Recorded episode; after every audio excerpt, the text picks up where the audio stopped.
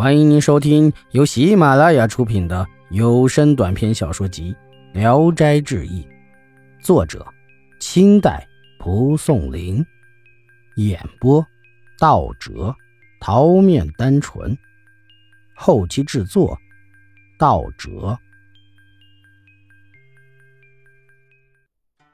有一天，他回来的稍微早了点，到了住处，村庄房舍全都没有了。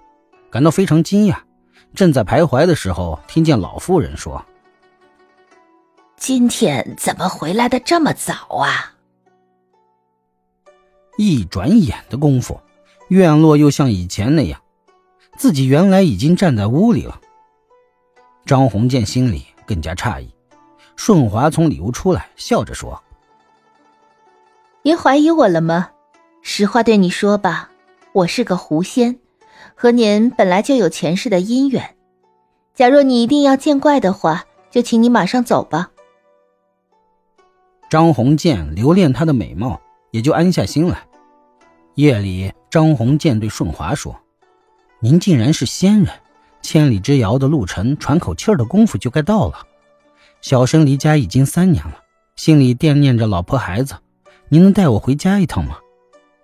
顺华听完，好像不高兴的说道。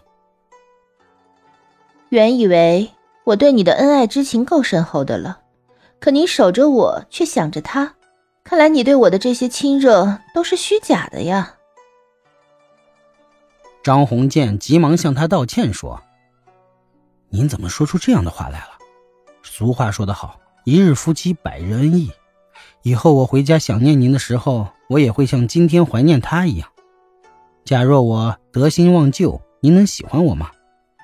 顺华这才笑着说：“我是有点心窄，对于我，就希望你永远不能忘记；而对于别人，就希望你一定把他忘了。不过，您想暂时回家看看，这又有什么难处？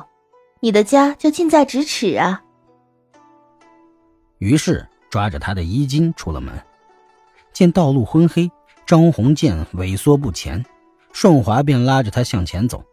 不多时，他说道：“到了，您回家去，我就走了。”张鸿渐停住脚步，仔细的认了认，果然见到了自己的家门。他跳墙进了院子，看见屋里仍然亮着灯，便走过去，用两个手指头弹敲屋门。屋内问是谁，张鸿渐说明是自己回来了。屋里人拿着蜡烛开开门，真是方氏。两人相见，惊喜异常，握着手就进了帷帐。张鸿渐看见儿子睡在床上，很感慨地说：“我走的时候，儿子才有膝盖那么高，如今却长得这么大了。”夫妇二人相互依偎着，恍惚如在梦中。张鸿渐对妻子历述了自己在外的整个遭遇。当问到那场官司时，才知道秀才们有死在监狱里的。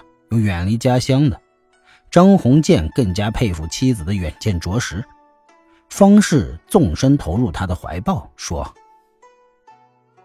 您有了漂亮的新娘子，看来不会再想念我这独守空房的落泪人了。”张鸿渐说：“若是不想念，怎么还回来呢？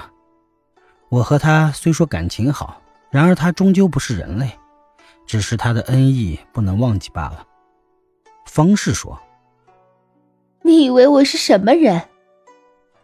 张宏建仔细一看，眼前哪里是方氏啊，竟然是顺华。伸手去摸儿子，原来是一个竹夫人。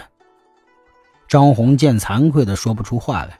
顺华说：“我可知道你的心了，我们的缘分该从此断绝了。”幸好你还不忘恩义，多少还能赎罪。过了两三天，顺华忽然说：“我想痴心恋着别人，终归没有意味。你天天怨我不送你回家，今天正好要去京城，顺路可和你一同走。”于是从床上拿过了竹夫人，和张鸿渐都跨上去，叫他闭上两眼。张鸿渐觉得离地不远。耳边响起嗖嗖的风声，不多时便落了下来。顺华说：“咱们从此别了。张鸿渐正要和他约定相见的日期，顺华早已经不见了。本集演播到此结束，谢谢大家的收听，喜欢请点赞、评论、订阅一下。